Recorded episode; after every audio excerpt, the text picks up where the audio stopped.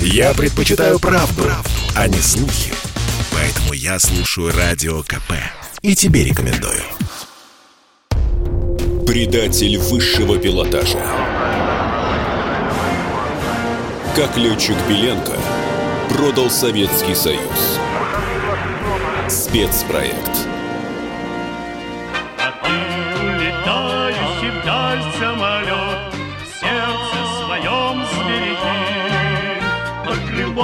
Крылом самолета о чем-то поет Зеленое море тайги Часть первая.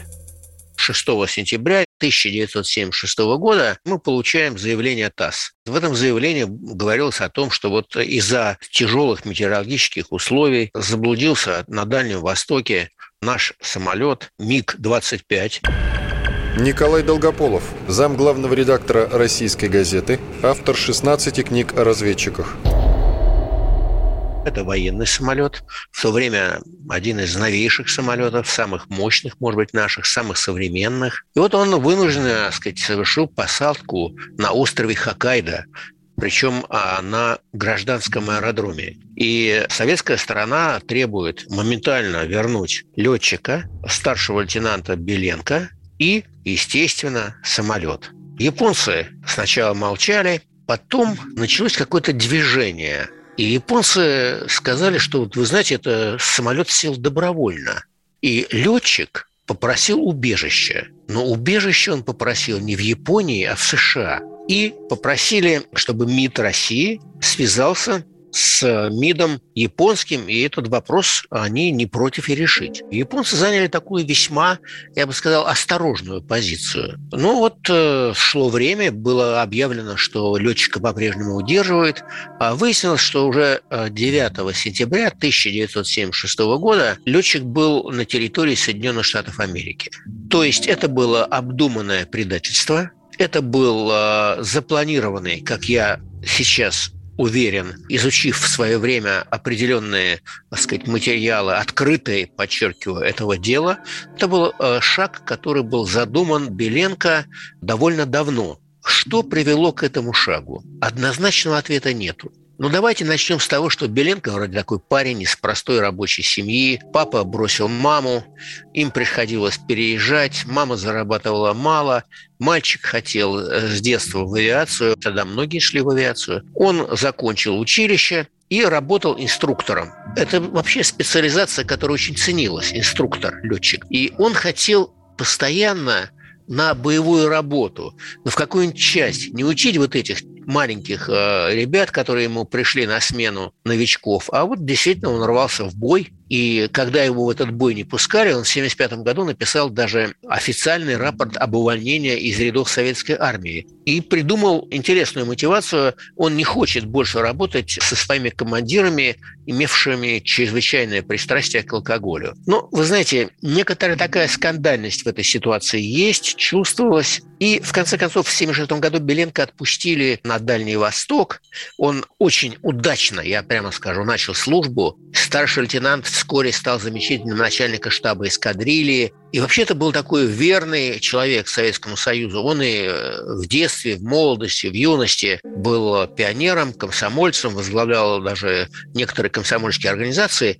А там, на Дальнем Востоке, в своей далекой части, затерянной в лесу, он стал заместителем секретаря партийной организации. Но, понимаете, тут тоже такая деталь, не совсем, может быть, для многих понятна. Зам партийной организации секретаря в то время это большой пост, особенно большой для молодого, юного, старшего, подчеркиваю, лейтенанта, даже не капитана, который вот только недавно приехал на работу. Характеристики отличные, летное мастерство отличное, все вроде бы отлично, кроме одного. Однажды он взял и улетел. И в то время существовала такая шутка, которую осмелись привести «Миг» и в Японии. Я хорошо помню этот момент, потому что как раз в тот день, когда улетел летчик Беленко, я оказался в одном из поселков, сравнительно недалеко от аэродрома в Чугуевке, с которого улетал Беленко. Владимир Сунгоркин, глава медиагруппы «Комсомольская правда».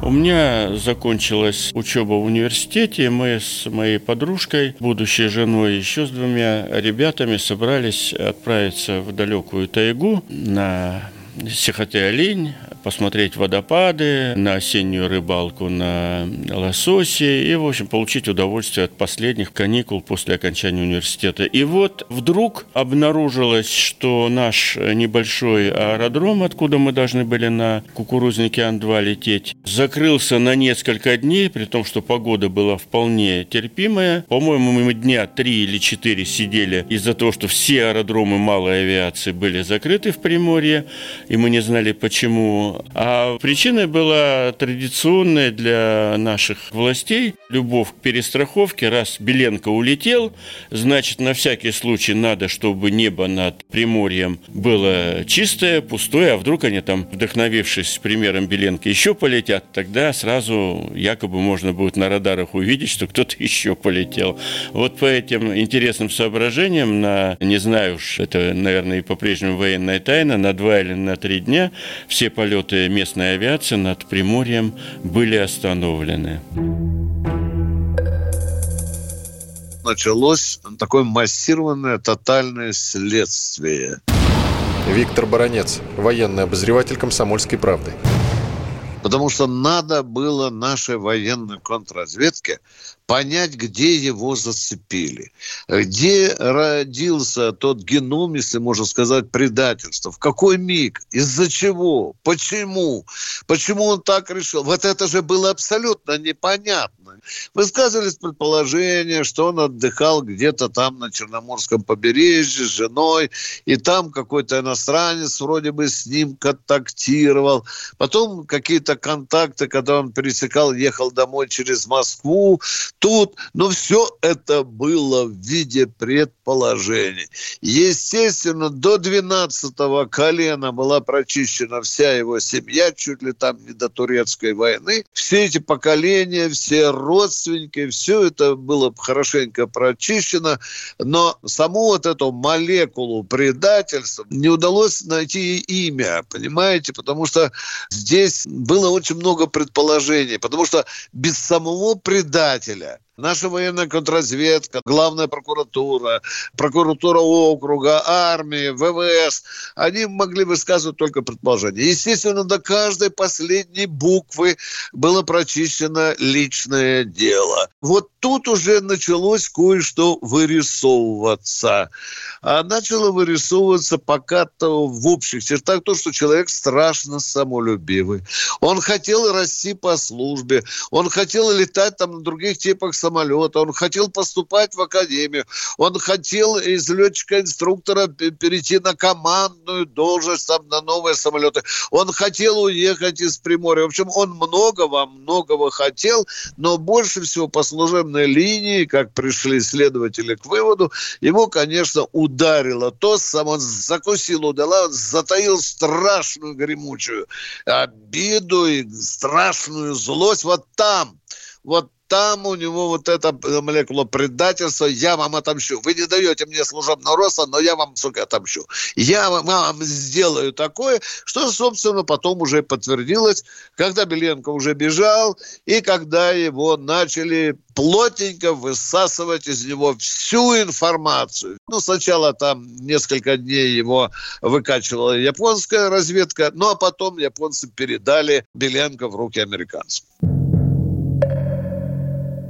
Одновременно с этим э, была организована специальная комиссия. Там были э, руководители нашего МИДа советского, там были руководители э, фирмы МИГ, самолет, который переброшен нелегально в Японию. Александр Добровольский, журналист газеты «Московский комсомолец». Они выехали в Японию, были переговоры э, с японцами довольно долгие. К тому времени уже Беленко и самолет были вывезены в Америку, но наши всячески настаивали на возврате. Но в итоге наполовину только эти переговоры увенчались успехом, то есть самолет вернули, а летчик не захотел возвращаться. Я, воле журналистского случая, столкнулся с очень интересным человеком, героем Советского Союза, летчиком-испытателем Валерием Миницким, к сожалению, ныне покойным. Он долгое время был шеф-пилотом, испытателем на фирме МиГ, поэтому, естественно, многих знал из ведущих и конструкторов, и летчиков. И он как раз в свое время вот кое-что узнал об этой истории с перелетом на новейшем истребителе то, что я слышал от Миницкого, он в те годы был хорошо знаком с маршалом авиации Шапошниковым. А э, Шапошников как раз был председателем комиссии, назначен по расследованию этого инцидента. То есть он ездил в Японию в составе нашей делегации, он имел доступ к каким-то вот документам, связанным с этим. И вот Миницкий мне пересказал то, что он однажды слышал от Шапошникова вот в таком приватном разговоре, что якобы когда по линии нашего МИДа стали настаивать на личной встрече с Беленко, перебежчиком. И эта просьба в конце концов была удовлетворена. И вот как вспоминал Шапошников, якобы, что когда ввели этого Беленко, то он прямо громогласно заявил, что он совершил все это не волею случая, а сознательно, то есть перелет он совершил вполне сознательно, и также сознательно он требует и просит политического убежища в Америке, что это совершил по идеологическим соображениям. Но правда, при этом тот же Шапошников упоминал, что все-таки выглядел Беленко не совсем адекватным. Создалось впечатление, что, может быть, его напичкали какими-то лекарствами, препаратами, и была подавлена его воля, и он говорил, собственно говоря, не от себя, а говорил заранее в него вложенными фразами. То есть это вопрос остается открытым. Предатель высшего пилотажа. Как летчик Беленко продал Советский Союз. Спецпроект. Я летчика люблю Мама, я за летчика пойду. Он летает выше крыши, получает больше тысячи. Вот за это я его люблю Часть вторая. Возникли сомнения по поводу того, что Беленко – это Беленко. Александр Добровольский, журналист газеты «Московский комсомолец». Родители его развелись, он жил одно время с матерью, потом стал жить с отцом и мачехой. Он достаточно рано, вот буквально после окончания средней школы, уехал в Омск, поступил в техникум. После техникума он получил направление и поступил в авиационное училище в Армавирское, закончил его, был направлен в Ставрополь, другое авиационное училище, как летчик-инструктор, а по прошествии нескольких лет, это уже 75 год, он по его собственному рапорту попросился в действующие войска, в авиацию. И вот его тогда и направили на Дальний Восток, в полк, где стояли на вооружении новейшие по тем временам истребители-перехватчики МиГ-25П. Что интересно – Оказалось, когда стали уже копать эту историю и стали опрашивать тех людей, кто а, с ним общался вот в те годы, когда он учился, когда он служил в Ставрополе, когда он переходил в действующую авиацию, выяснились интересные подробности. Во-первых, Выяснилось, что на протяжении всех лет, а это, считайте, он из дома уехал э, там, в 17-летнем возрасте, то есть это 64 год, и после этого прошло больше 10 лет, он ни разу не приехал домой на побывку ни курсантом, ни уже офицером, он ни разу не приехал. Он только изредка писал письма отцу и регулярно присылал денежные переводы. Об этом, когда мне сказал а, тот же Миницкий, а, он сразу высказал свое мнение, что это очень подозрительно. Потому что он вспомнил собственные курсантские годы, когда он тоже был таким же вот курсантом летного училища. Он говорит, у нас стипендия, а это он же приблизительно одного возраста был, говорит, у нас стипендия была там 10 рублей в месяц. Ну, как из такой стипендии можно еще что-то выкроить, чтобы посылать родителям? А с другой стороны, говорит, когда стали при расследовании общаться с бывшими однокурсниками Беленко, то они вспомнили, что наоборот, он вроде бы достаточно хорошо себя чувствовал в финансовом плане по сравнению с другими и мог себе позволить какие-то там расходы достаточно неплохие по их масштабам. И когда они его спрашивали, мол, слушай, откуда у тебя деньги? Они говорят, а мне из дома переводят. То есть получается, выясняется, что все наоборот. И вот где истина, тут не очень понятно.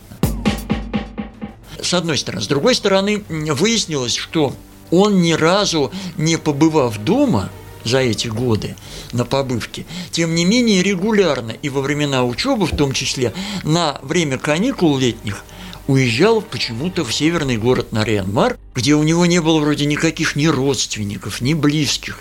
Он случайно, тоже ребята его однокурсники случайно об этом узнали, он там обмолвился в каком-то разговоре, он был вообще мало контактен, то есть мало рассказывал о себе, мало участвовал в каких-то общениях с однокурсниками. Но он проговорился, что вот был в Нарьян-Маре, его спросили, а что ты там делал? Говорит, у меня там девушка. Ну, вполне возможно, что у него там могла быть какая-то девушка, но тем не менее развитие вот это, так сказать, love story не получило. На самом деле тоже непонятно, зачем он ездил на Нарьянмар, что он там делал. Так что вот это все достаточно загадочно выглядит. Еще один момент, тоже добавляющий загадок в эту историю. Когда расследовали вот этот инцидент, выяснилось, что в семейных архивах сохранились только почему-то только очень ранние фотографии Виктора Беленко, где он еще совсем малышом или там в ранних школьных классах, в младших. Поэтому, например, возникла проблема с идентификацией этого человека, потому что его фотографии, бывшие в личном деле последних лет, уже взрослого, да, там почти 30-летнего мужчины, и вот этот, так сказать, школьник, третьеклассник, ну, очень трудно, даже специалисты не могли сказать, вот он не он. И когда родственникам показывали фотографии, вот уже взрослого Беленко, они смотрели, говорят, ну вроде похож на нашего Витьку, а может не совсем. И учитывая, что он повторяю, никогда не приезжал уже в взрослом возрасте к своим близким, то опять же, вот как-то это э, подтвердить или опровергнуть было невозможно. То есть получается, что вот вся эта совокупность фактов заставляет сомневаться в том, был ли Беленко настоящим Беленко. И вот здесь как раз тот же Миницкий высказал свою версию – ну, самое простое, что здесь просто того же все-таки настоящего Беленко, когда он учился, может быть, в Омске, скорее всего, еще в, э, в, э, в училище, каким-то образом на него вышли западные спецслужбы и сумели обработать и повели игру в долгую. И вот, может быть, даже под их руководством он подал заявление на обучение в летном училище, стал, соответственно, уже летчиком, освоил самые передовые по тем временам советские самолеты. А возможен вариант, опять же, это мнение Валерия Миницкого, что, может быть, даже произошла на каком-то этапе подмена – что, может быть, даже настоящий Беленко куда-то сгинул, и на сей счет никаких сведений нет. И вместо него появился лже-Беленко, и здесь тоже его сослуживцы и однокурсники по училищу стали, когда об этом разговор зашел при расследовании, они стали вспоминать, что, пожалуй, действительно э, их товарищ Беленко выглядел не на свой возраст, он выглядел немножко старше, или там даже заметно старше – но при этом по всем документам, да, он был 47-го года рождения, вот, не был еще 30, то есть достаточно молодой человек. Еще один аргумент в эту же, что называется, пользу, шпионскую, так сказать, что когда а, Беленко проходил переобучение, его направили на курсы переподготовки. И вот там а, выяснилось тоже впоследствии, что он вел себя довольно странно. Во-первых, ну, то, что он был одним из самых усердных учеников, изучавших мат-часть, нового вот этого истребителя МиГ-25, на котором ему предстояло летать, ну, это, может быть, не особо удивительно. Ну, просто такой вот старательный офицер, который ответственно очень подходит к своему делу, ему хочется все максимально досконально узнать, чтобы потом использовать в летной практике. Это может быть неудивительно, хотя на самом деле тот же вот Миницкий вспоминал, что когда он оказывался вот в такой же ситуации на переподготовке, очень часто видел, что многие из вот этих офицеров которые ведут обучение, которые обучаются новому самолету, они всячески отлынивали от вот этой тщательной работы с технической документацией,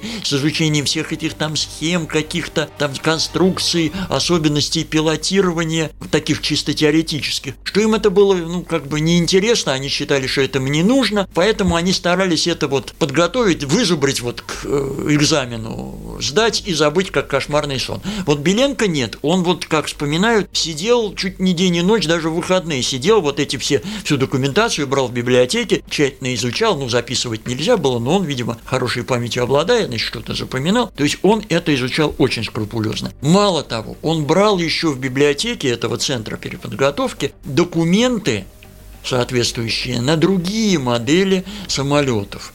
И сухого самолеты, и Як, тогдашние современные модели, и изучал еще и их.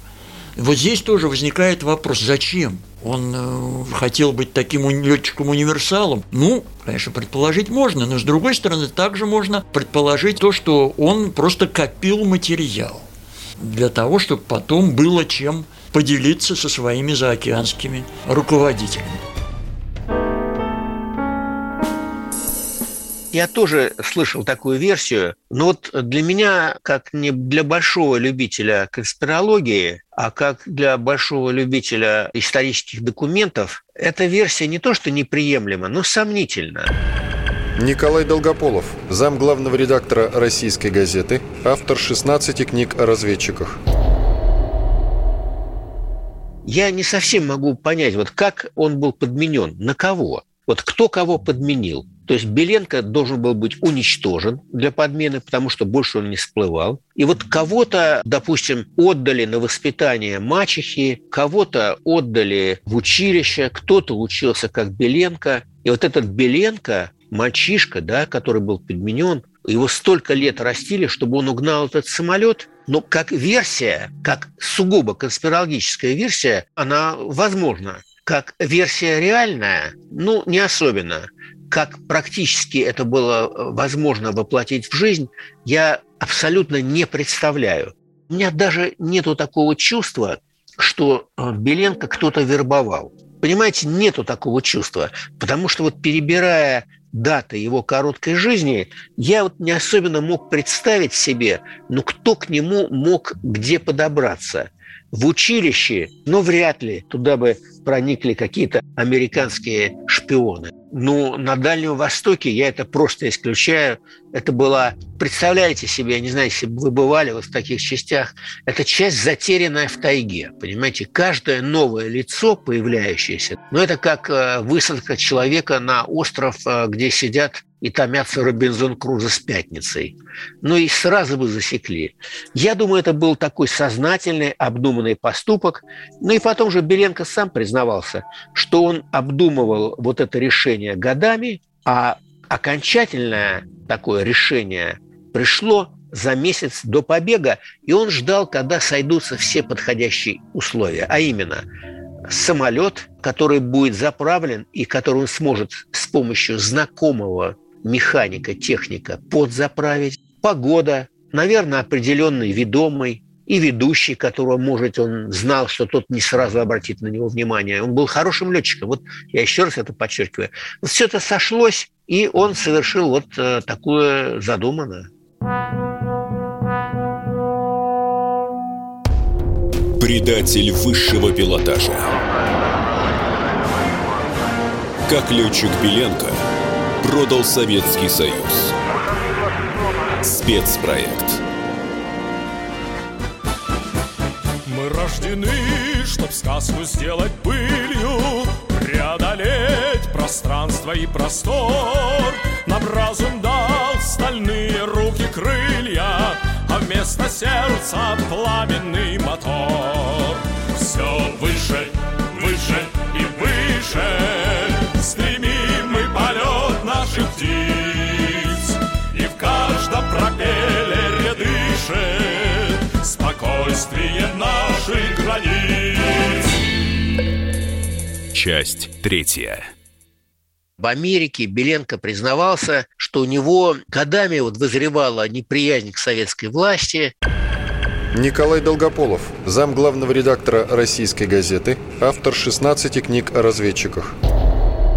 Он а, был недоволен тем, как работают летчики, условиями их работы, чрезмерной загрузкой летчиков. Но, как мне кажется, что послужило вот таким окончательным толчком для принятия этого решения, это то, что очень долго старшему лейтенанту не присваивали звание капитана. То есть опоздали месяцев на 8. И человека, так сказать, самолюбивого, я не говорю самовлюбленного, это очень беспокоило, это его как-то коробило. Но это было обычное такое, значит, армейское разгильдяйство, забыли, не успели. Но самое смешное, или, если хотите, самое печальное, как на это взглянуть, это было то, что 6 сентября 1976 года, в день его полета, когда он уже рано-рано утром улетел, в часть пришло приказ о том, что звание капитана присвоено. Но капитанские погоны носить не довелось ему, потому что Беленко предпринял очень, на мой взгляд, подчеркиваю, хитроумные шаги для того, чтобы полететь в Японию именно в этот день,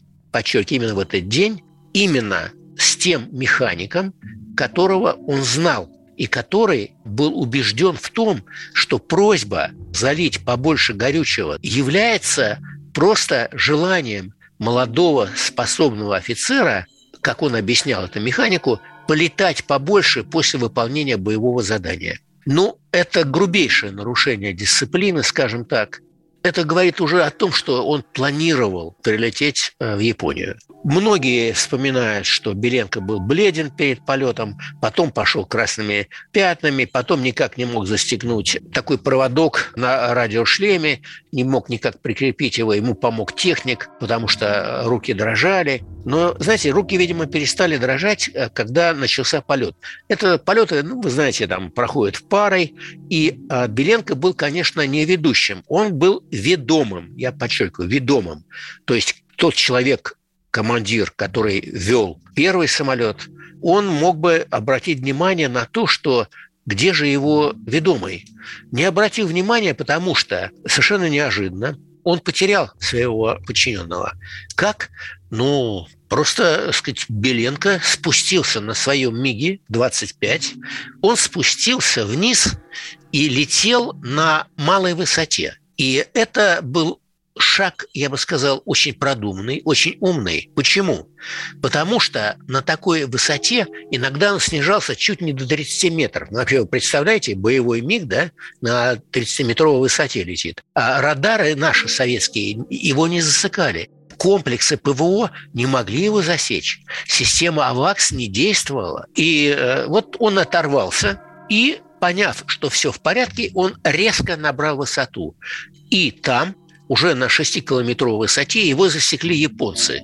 И Беленко понял, что тут уже или пан, или пропал, могут сбить сами японцы.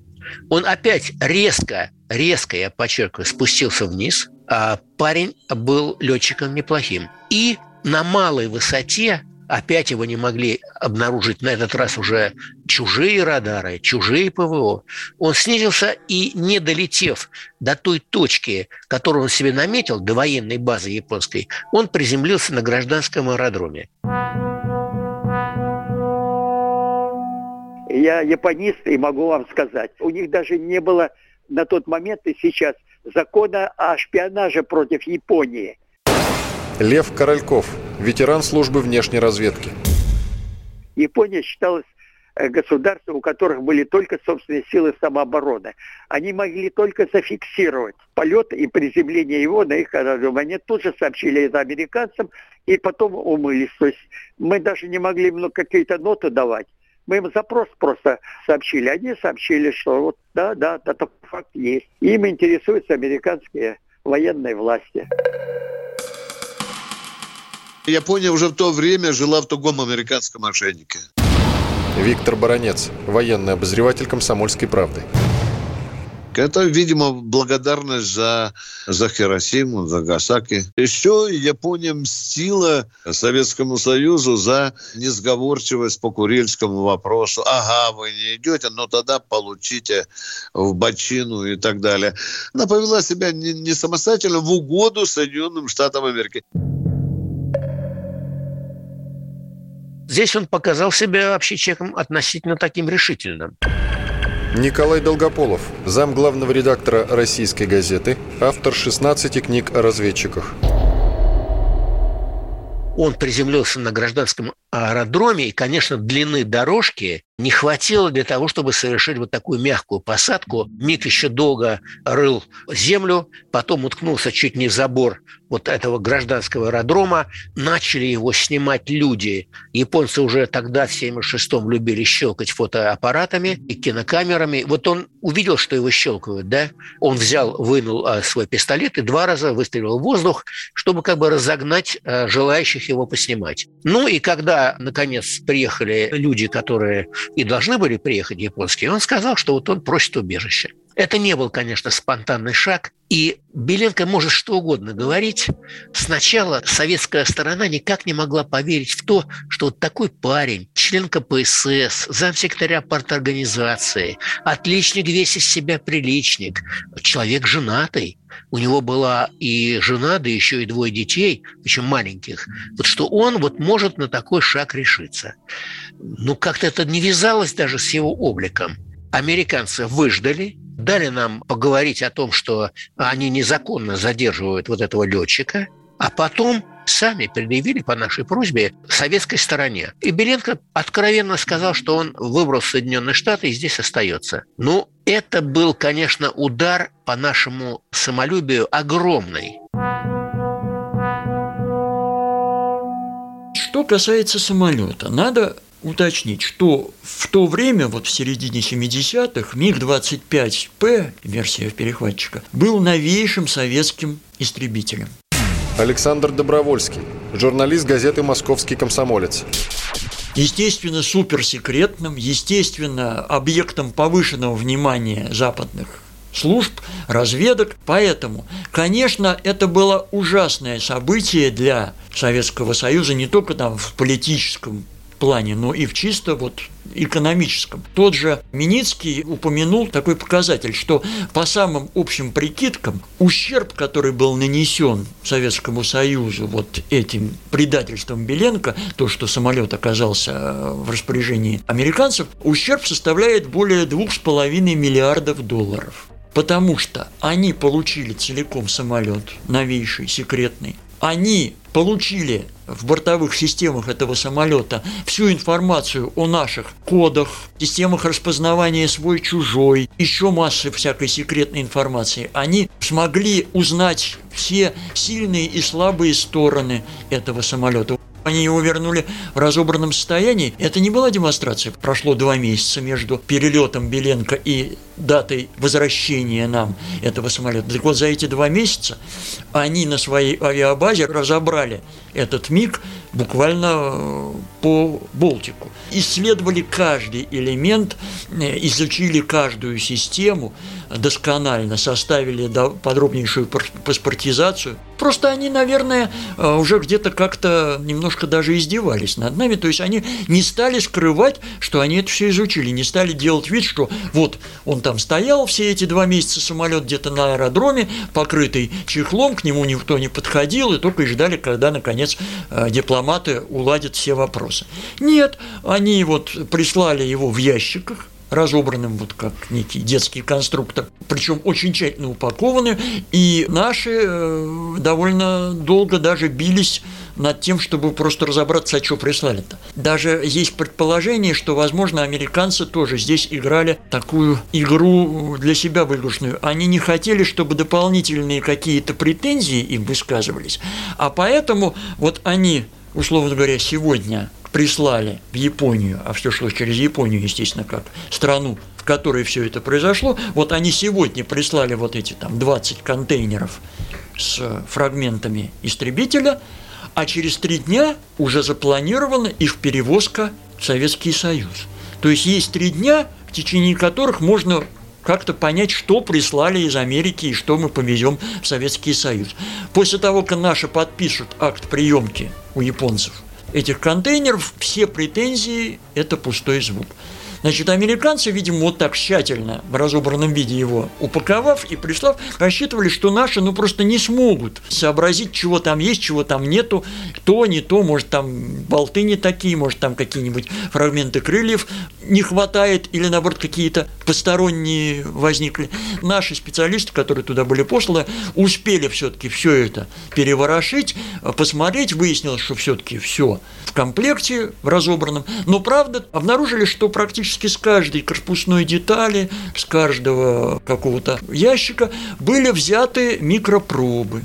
То есть американцы делали анализы, из какого материала, какие характеристики у материала, прочностные, температурные, температуроустойчивость и т.п. То есть они очень основательно изучили этот самолет. И в итоге наши естественно, это все прекрасно понимали, нашим пришлось и вносить изменения в конструкцию этого самолета, чтобы, так сказать, те слабые места, которые теперь уже известны американцам, как-то локализовать, изменить и не дать возможности последующим американцам их использовать уже на практике. Пришлось заново всю систему шифровки информации при переговорах летчика с землей, бортовые шифраторы, заново все это делать, новые программы составлять, новое оборудование, новую систему, а эта система не для конкретного самолета, а для всех наших военных сил а опознавание свой-чужой. Это глобальный военный секрет. Поэтому, когда он стал известен американцам и другим членам НАТО, это уже теперь никуда система не годилась, ее нельзя было использовать, поэтому ее пришлось перерабатывать, а это очень серьезная задача.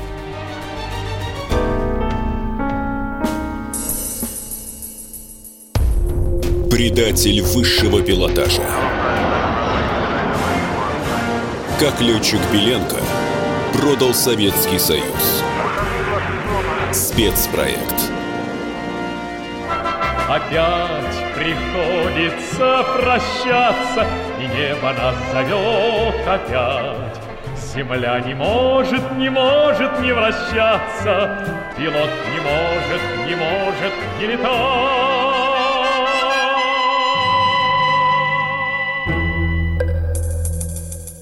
Часть четвертая. Жена дала совершенно четкие такие показания, что муж не только никаких там голосов не слушал, но даже запрещал ей подходить к радио, когда что-то она там пыталась крутить, найти какой-нибудь там враждебный голос. Николай Долгополов, зам главного редактора «Российской газеты», автор 16 книг о разведчиках.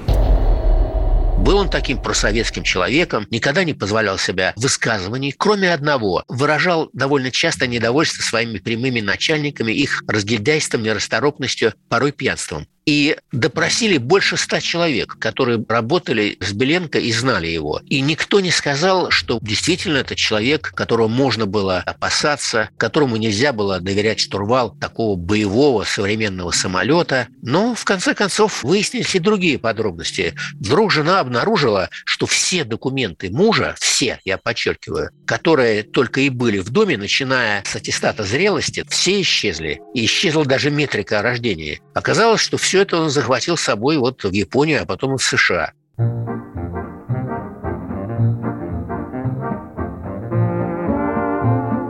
ЦРУшники прикрепили к нему а, специального человека. Кстати, он с ним потом подружился, и человек этот его сопровождал там и в поездках по Америке, и помогал ему обустроиться. Вот такой был у него пожилой очень человек прикрепленный, которым там руководил или, скажем, если хотите, водил по жизни по американской. А потом Беленко очень много рассказывал, и рассказывал, я бы сказал, профессионально. За ним записывали. И вот эти записи и разговоры продолжались больше месяца. Но вот представляете, сколько он всего наговорил и сколько он выдал. И Беленко был очень ценен для американцев. Это, на мой взгляд, помешало ему здесь, в Советском Союзе. Его, конечно, приговорили к высшей мере наказания, к расстрелу.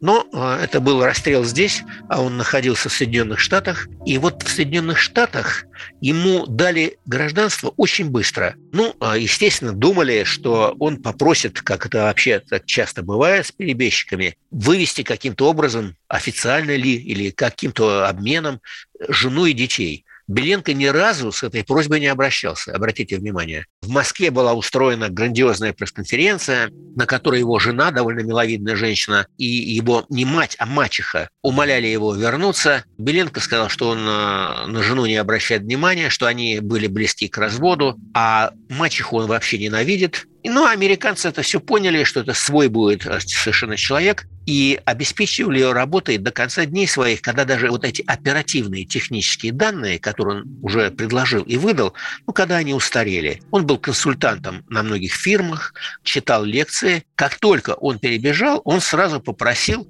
чтобы к нему приставили преподавателя а, английского языка.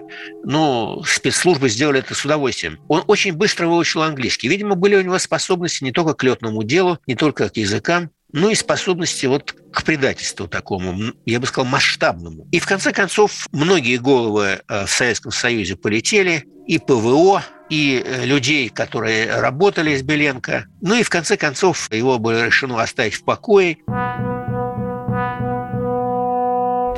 Многие месяцы после побега Беленко в армии продолжались проверки – от полетов отстранили всех холостых, разведенных и других морально неустойчивых и ведущих раскрепощенный образ жизни летчиков. Многих перевели на другие должности, не связанные с пилотированием самолетов. Командирам авиачастей приказали при малейшем сомнении сдавать всех подозрительных военнослужащих властям. Неблагонадежных немедленно удаляли от приграничных гарнизонов к новым местам несения службы. У сослуживца Беленко Виктора Подмолоды в книге воспоминаний есть такой фрагмент – Позже меня перевели служить в Ростов. Поддерживая отношения со служивцами, я знал, что запущенный репрессивный каток продолжал утюжить человеческие судьбы и держать остальных летчиков в страхе за свою летную деятельность и служебную карьеру. Проводимая утюжка призвана была, кроме страха, поддерживать в летчиках высокие морально-политические качества по придуманному начальством образцу. Требования к летчикам были подняты на заоблачную высоту. Казалось, что они должны быть чище, чем сам Иисус Христос, и не могут посещать даже туалет. Полетели командиры, полетели особисты, полетели парполитработники. Виктор Баранец, военный обозреватель «Комсомольской правды». Что касается летчиков, которые контактировали с ним, там водку пили, на рыбалку ездили, это были порядочные летчики, но одно было сделано, их разбросали в разные гарнизоны, чтобы разрядить этот куст, потому что не было уверенности, что мозги некоторых сослуживцев Беленко тоже заражены такими идеями. Да, не побоюсь сказать, что это был очень серьезный погром. Естественно, и особый отдел, который курировал этот полк, да и вышестоящий армейский был очень серьезно почищен. Некоторых оставили, понизив звание, понизив должностях. Ну, это уже, как говорится, дальние отзвуки. Но факт остается фактом. Многие пострадали. Мы всерьез в те годы, в 76 год, мы всерьез готовились к войне с Китаем. Владимир Сунгоркин, глава медиагруппы «Комсомольская правда». Я довольно много общался в те годы с военными. Вообще край Приморский был э, в тот период гораздо более милитаризован, чем сейчас. В то время, в 1976 году, военные аэродромы, гарнизоны, танки были, по сути, э, во всех райцентрах. Вот в Приморье около 40 районов, и, пожалуй, не было ни одного райцентра, где бы не стояли военные. Я проходил в тот год военные сборы э, воинской части, которая стояла недалеко от э, китайской границы. И недалеко, кстати, от Чугуевки, от этой, откуда улетел Беленко. И нас на полном серьезе, все вот мотострелковые войска, я к ним относился, буквально дрессировали, тренировали к неминуемому вторжению Китая. И я думаю, что вот эти разговоры о том, что армию шерстили, это все-таки больше мифология. Обязательно бы слышали. Тем более, ну вот моя воинская часть, где как раз типовая воинская часть Приморского края. Там было огромное количество разнообразных офицеров, которые не очень были верны уставу, не всегда были лояльны. Тогда тоже ворчали постоянно про власть, про проклятых коммунистов, э, про проклятое политбюро, про старцев. Э, это же брежневские времена были. И можно было многих увольнять, но я такого не слышал. Я думаю, это уже мифология все-таки. Точно могу сказать, в конкретной воинской части, где служил Беленко, звезд звезды полетели, и головы какие-то полетели, потому что есть же персональные отвечающие за поведение Беленко. КГБшник обязательно, в каждой воинской части был представитель КГБ, обязательно. В каждой воинской части был политотдел. Конечно, они отвечали головой за то, чтобы все вели себя правильно и в Японию не улетали. Но чтобы это касалось всего военного округа дальневосточного, нет, этого не было через несколько недель вдруг на стареньком самолете Ан-2 перелетел в Иран еще один советский летчик и попросил в Иране убежища. Николай Долгополов, зам главного редактора «Российской газеты», автор 16 книг о разведчиках. Убежище тогда был Шах Реза Пехлеви, он ему дал, и вдруг а, советская сторона обратилась с нотой – что она рвет все там э, свои договора с Ираном, что граница с Ираном огромная, что Иран об этом пожалеет, и Пехлевей испугался, и этого летчика отпустил. Почему это нужно было обязательно вот так строго сделать? Потому что, может быть, существовало опасение, что советские летчики вдруг потянутся за Беренко. Вы знаете, вот это опасение, оно оказалось не напрасным. Почему? Ну, потому что потом, с течением лет, долгих лет, я бы сказал, выяснилось, что Беленко обратился к американским властям с предложением. Он будет выступать по радио со специальным обращением к летному составу советских ВВС убегать на наших отечественных самолетах, и особенно на самолетах последней конструкции, в Соединенные Штаты Америки или в любую другую страну и просить убежище в Соединенных Штатах Америки, где он, Беленко, живет припевающе. Представляете вообще вот всю циничность этого молодого человека, ему-то и было тогда сколько, 28-29 лет, он 47 -го года рождения. Ну, американцы подумали и решили, что это уже чересчур. Для них это было чересчур, но не для Беленко который плевать на все хотел. Но надеялись, что все-таки, когда Союз распался, когда свобода передвижения была гарантирована всем, надеялись, что он все-таки попытается как-то отыскать жену. Ну, если не жену, ладно, то двух своих детей – Ничего подобного, он даже о них не спрашивал. Он женился в США, брак был поначалу счастливым, а потом вот э, нет. Хотя и родились дети, Беленко стал крепко выпивать, и жена с ним развелась. И я ставил задачи, конечно, встретиться глаза в глаза с Беленко. Виктор Баранец, военный обозреватель «Комсомольской правды». Прошла информация, что он преподает в Академии ВВС Колорадо. Может, по телефону ее вызвать, может, по факсу, а может быть, и слетать тебе в Колорадо. Это была очень трудная задача, потому что мне надо было пробиться в Соединенные Штаты Америки. Мне нужно было попасть в эту академию. После месяцев трех долгих переговоров мне задавали вопросы с Академией, зачем что вы о нем хотите спросить, на каких условиях. Но там же все нужно. Кто будет покупать билеты, где вы будете жить. И так это все-таки это военные гарнизоны, там много секретов. Благодаря моим связям все это удалось решить. Я оказался в Колорадо, в Академии ВВС, э, где мне обещали встретиться с Беленко. Когда я приехал в Академию ВВС, поначалу все было все хорошо, сказали, да, мы сейчас его оповестим, он где-то тут рядом. А дальше начались манипуляции. Я разговариваю с американскими офицерами, со мной был переводчик. Да, говорит, вот он был вчера, сегодня, проходит второй день, третий день, а он не появляется. Э, потом на четвертый день мне говорят, вы знаете, он приболел. Говорю, хорошо, черт с ним. Не посмотрим глаза в глаза. Я даю ему вопросы, и, пожалуйста, пусть он хотя бы от руки э, напишет. У меня взяли эти вопросы по факсу, ему перекачали. Еще день проходит, еще два проходит. Командование Академии мне он на письменные ваши вопросы он отказывается отвечать. Э, у меня были и в Нью-Йорке, и в Вашингтоне, и в Колорадо, у меня были люди, скажем, которые мне сказали, что Виктор Николаевич, пожалуйста, можете перелететь в Нью-Йорк, там вам помогут встретиться с американцем, который долгое время работал с Беленко. Ну, вам надо прибыть в такое-то место, в такую-то гостиницу, сесть там, к вам подойдет человек, который согласен вам кое-что крайне любопытное рассказать. Э, я, конечно, перелетел в Нью-Йорк и стал в условленное время, в условленном месте ждать человека. Со мной встретился американец, который писал книгу о Беленко, много раз с ним встречался. Он посоветовал другого американца, который я тоже проверил его, и действительно все факты сходились. Да. Ну, естественно, мне помогали некоторые наши там журналисты, которые работали и там встречались с Беленко и так далее. В общем, я по пылинке, по капельке, по пылюшечке я собирал всю информацию и э, в конце концов написал большой материал «Миг перебежчика». Жив ли он сейчас? Не знаю, может быть и жив. Николай Долгополов, зам главного редактора «Российской газеты», автор 16 книг о разведчиках.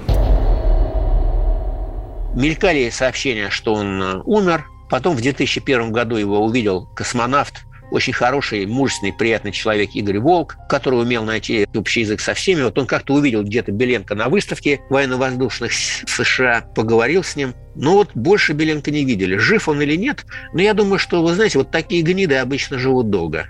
Их ничто не берет. Угрызений совести никаких, алкоголь все убивает, и Беленко обеспечен по гроб жизни своей. Но вот когда он окажется в гробу, никто не знает.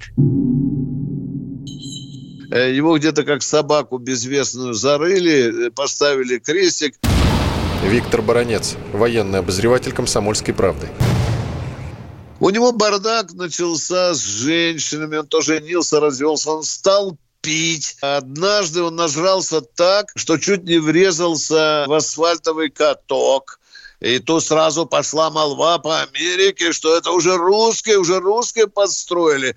Но никто ему там тормозные пруты ему не подрезал. Он пару раз попадал, в автоаварии попадал. И нагло говорил, что за ним охотятся. Хотя он уже был никому не нужен. Была деза о том, что его убили, убили в Англии. Но это не подтвердилось. И лишь, не знаю, лет восемь назад его где-то как собаку безвестную зарыли, э, поставили крестик, который там сейчас, говорят, на каком кладбище уже бурьяном зарос. Это вот последнюю информацию, которую мне сообщили с той стороны Атлантической лужи. Предатель высшего пилотажа. Как летчик Беленко продал Советский Союз. Спецпроект.